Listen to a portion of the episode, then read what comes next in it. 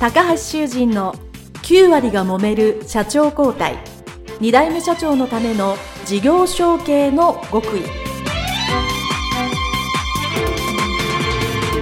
この番組は2代目社長専門経営コンサルタント高橋修人が経営に悩んでいる2代目社長やこれから社長になる後継者に向けて経営力を伸ばし会社を引っ張れるリーダーシップを身につけるための番組です。これまで数百社をコンサルティングした実績から2代目社長ならではの悩みを知りその解決のための独自理論によって2代目社長もまた従業員も幸せに仕事ができることを目指した内容です。皆さんこんにちは。事業承継コンサルタントの高橋修人です。本日は有限会社藤尾酒店代表取締役藤尾正明社長をお迎えしてのインタビュー後半でございます、えー、どうぞよろしくお願いいたします。よろしくお願いします。はい、えー、前編ではですね、えー、藤尾社長の後継者時代にですね、えー、様々なご苦労と、まあ、ご活躍を、えー、お話しさせて、えー、お話をいただきまして、まあ、いよいよ、えー、後半ですね、えー、社長になられてというお話を、えー、お聞きしたいと思います。どうぞよろしくお願いします。よろしくお願いします。えー、まあ、社長を交代されたっていうことで、まあ、前半の最後でちらっと、えー、お話をいただいたんですけども、えー、交代するときに、まあ、お父様がご病気で、まあ、急に変わることになったというふうにお聞きしたんですけども、えー、まあ、そう、急に変わったら大変だったと思うんですが、その時の、まあ、話せる範囲で結構なので、はい、ちょっとお話しいただければなと思いますが。はい、えー、もう年末に急に父親が亡くなりまして、はい、で急遽、あの、私が後継者で、あの、代表取締役になることになったんですが、はい、まあ、事務的なことは、もう、えー、例えば一つの小切手を切るにあたってもですね、有限会社藤尾酒店代表取締役、えー、父親の名前の小切手帳だったんですが、うん、これ、急遽、もう公務員もすべて変えるという形で、うん、あの、私の名前に変更の手続きをしないと、小切まず小切手が切れない、うんはい、支払いができないということですね。当時小切手払いをしてました。はい、ですから、まあ、そういった形で、あとは、あの、酒の、えー、免許。免許。の方がですね、はい、えー、これも代表取締役の変更手続きを税務署にするといった形で、はい、年末のまあ、お歳暮の一番忙しい時期に非常に事務的にも、もう混乱しましたですね。はい。その、ね、勉強の書き換えとか、まあ、まあね、はい、その小切っても、まあ、急にということだったんですけど、はい。まあ、まあ、大変だったと思いますけど、なんとかできた。そうですね。はい。あの問題なくスムーズはい。はい。その、金融機関さんとか、借り入れとかは大丈夫だったんですか？当時借り入れはもう全然なかったんですね。はい。それはまあ、はい、まだ良かった。はい。まあ、法人ですから、個人のほどは大変ではな、事務的なことは大変じゃなかった。あの、代表取締役の変更でいいわけですから、はい。あの、廃業、それから開業という、そういう個人の手続きはいらないですから、まあ、そのあたりはまだ良かったですけど。そういう意味では有限会社にしといて良かったということですね。そうですね。お父様の時にされたんですね、有限会社。そうです、そうです。はい。それは会社にしといて本当良かったですね。良かったですね。はい。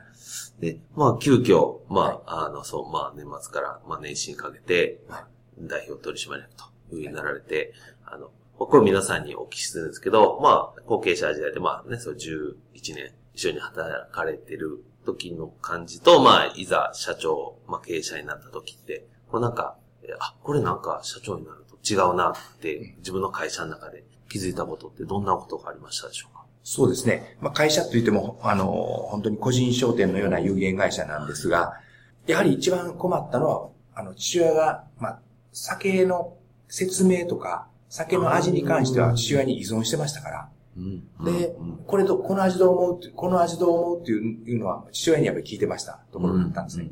それはやっぱり困りましたね。そうですよね。もう、やはりもう、これはもう自分がやるしかないな、ということで、最初、あの、まあ、これはあの、日本酒の業界の中の資格なんですが、利き酒師と。利き酒師、はい。いう資格がありまして、その資格にまず最初に挑戦して、うん、それを取ってという形ですね。はい。代表になられてから利き酒師を取られたんですね。そうです。代表になってから取りました。あ、そうなんですか。はい。それはお仕事しながら大変お忙しいのかね。そうですね。で、それと、あの、あれ資格っていうのは不思議なもんで、一、つ取るとまたもう一つ欲しくなると いうのはよく言いますね。はい、で、やっぱりソムリエが欲しくなりましてね。はい、で、当時、えー、当時ね、神戸のポートピアホテルのアラン、アランシャペルという。アランシャペル、はい。私もよく行ってました。ソムリエがおられて、はい、その方が、えー、世界ソムリエコンクールで日本人で初めて4位になったんですね。人がいたんです。で、後に。どの人やろう？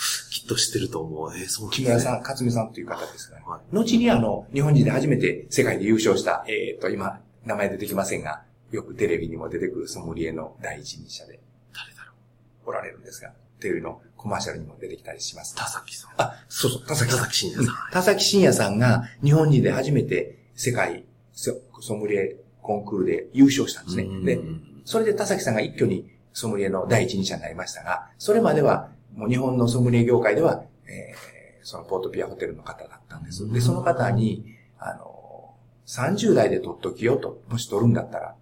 で、やっぱり、えー、味覚っていうのは自覚症状なく衰えていくから、40過ぎてからソムリエ受ける、受けたらしんどいよと。もう取るんやったら30代で取っときよと言って言われてですね、私当時36だったもんですから、うんうん、もう、もうあと4年しかないと思って で、ソムリエ資格も、あの、申し込んで勉強して、はい、あの取りました。えー、幸い一発で合格できてですね。すごいですね。はい。前編でまずおっしゃってたのは、あの、まあ、この後編でも最初おっしゃってましたけど、まあ、お酒が弱いと、はい、いうことで、はい、あんまり味がわからないと、言ったの、わざわざ一番わかるところにチャレンジしたわけですよね。はい。あの、まあ、飲んだり酔っ払ったり大変じゃなかったですか？そうですね。あの、酒、利き酒というのは、あの、一応吐く、吐くんですが、うんうん、吐いてしまないですよね。はい。吐いてしまうとね、なんか味が分かったようで分からへんのです。やっぱ飲まないと。うん。ピュッと吐くとね、なんか分かったようで分からへんのですよ。やっぱやっぱり飲まないと分からないですね。で、飲んでるうちにももうフラフラ、真っ赤かになってフラフラになってきますから。そうですね、もともと1号飲めるか飲めないかとおっしゃってるのに。はい。でも真っ赤かになりながら、はい、試験受けましたね。えー、すごい、でもそれは、あの、ね、いわゆる一番苦手なんだけどやらなあかんっていう、そうですね。克服されたのやっぱすごいですよね。はい。はい、他になんかその、まあお店の中の課題で、そういえば自分が代表になってから、あ、ここやったな、みたいなことを今思い返したらどんなことがありますか？えっ、とね、あの、実はね、え、また父親が亡くなる少し前だったんですが、はい。えー、もう1店舗出店したんですね。2店舗にしました。はい。はい。それはもう父親がまだいた時なんですが、はい。ただ出店とか、えー、2店舗目の運営は私がほとんどやったりしてましたね。はい。じゃあ、えー、まあ、その新しい店舗に、まあ、常駐というか、ほとんどで全部やはい。はい。そこでこう、どうですか ?1 店舗から2店舗増えて、で、まあ、要は、今度は2店舗自分で見なあかんことになったわけですよね。はい。大変じゃなかったそうですね。やっぱり2店舗で、2店舗にするというのは、まあ、あの、特に飲食店なんか店舗広げていくと非常に効率悪いと言いますが、うん、やはりこれ経営効率としては悪いなと思いましたね。はい。僕も、あの、自分の家が、まあ、服屋さんだったので、はい、えー、店舗を増やしていったんですけど、なんか増やせば増やすほど、えっ、ー、と、要は、そこにまあ担当者っていうかね、店長はいるんですけど、自分の効率がどんどん下がっていくっていうのそうですね。はい。店舗から2店舗、2店舗から3店舗に増えれば増えるほど下がっていくのは感じました。はい。はい、で、その分、あの何かスケールメリットがあるかって言ったって、そんなに酒を安く仕入れれるようになるわけじゃないし、うんうん、大したスケールメリットないんですね。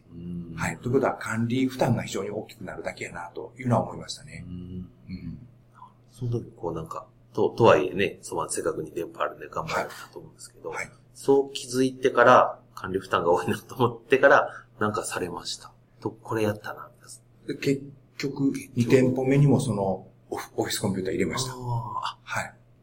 ちょっと高いなと思ったんですけど。それは二つですもんね。はい、片方手書きの事務、片方コンピューターには、そんなちょっと、最初それで言ってたんですが、うん、これ無理だなと。両方同じ機種の同じコンピューター入れないと無理やなと思ったりして。うん、はい。まあでもそれ最終的にパソコンに変わってい変わっていきましたね。はい。うん、最終的にはこう、うまく店舗経営できる状況になって。ってるそうですね。で、最終的に、えー、40、今から5年ぐらい前ですかね、えー、1店舗の方、あの、撤退しました。あ、撤退した。はい。今1店舗今1店舗です。はい。なるほど。そうですね。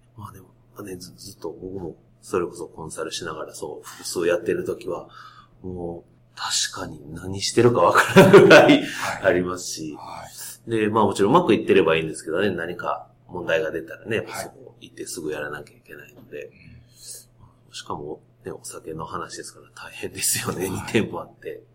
はい。ありがとうございます。その辺はなんか僕もすごく今、わかるわかるという感じで 共感できました。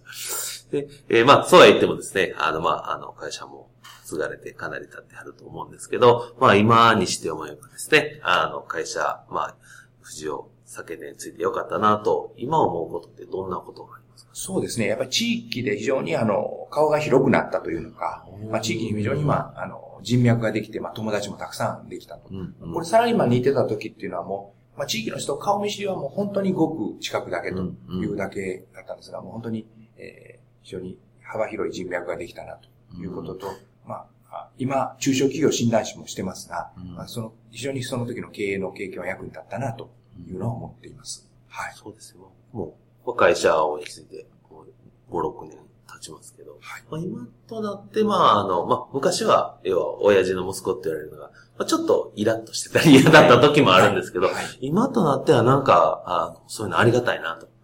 自分が知らないというか、あまり親しくない人では、あの、高橋さんの息子さんっていうことで、あの、親しくというか、させていただいたり、まあ、それこそ人脈も広がり、そこからビジネスもね、広がったりするので、はい。なんか、そういう意味では、社長の息子でよかったなと、思うことは、ある、ありますね。ではですね、えー、最後の質問ですけども、まあ、もし、えー、事業承継する前のですね、えー、藤尾社長に、まあ、タイムマシンで戻れとするとですね、その当時の、まあ若い頃の自分にどんなアドバイス、どんな一言を言ってあげますか？そうですね。やっぱり他の業界をもっともっと見た方がいいよと。おなるほど、うん。いうのは思いますね。あの、中小企業診断士になになって他の業界をたくさん見ましたが、当時は、まあ、父親も酒屋の息子に生まれて、で、母親も酒屋の娘に生まれて酒屋に嫁いで生きてましたから、ど、ど、ど、お酒いいから。父親も酒屋の息子、母親も酒屋の娘だったもんですから、でも、私も酒の業界しか知らなかったんですね。はい。ですから、えー、まあ、いろんな商工会、青年部とかいろんな付き合いをして、してましたけど、やっぱり他の業界知らなかったんですね。はい。ですからもっと他の業界の商売のやり方、ビジネス、今の今の言葉で言うビジネスモデル、まあ、そんなんをもっともっと見なあかんよというのは言いたいですね。はい。そうですね。ニュースを会社社長になる前にいろんなものを知ってるんで、後でなんか、あの、役に立つこともたくさんはい。はい。その通りだと思います。はい。えー、それでは、えー、インタビューですね、前半後半、えー、させていただきました。えー、有限会社、藤尾酒店代表取締役、藤尾正明社長でございました。どうもありがとうございました。ありがとうございました。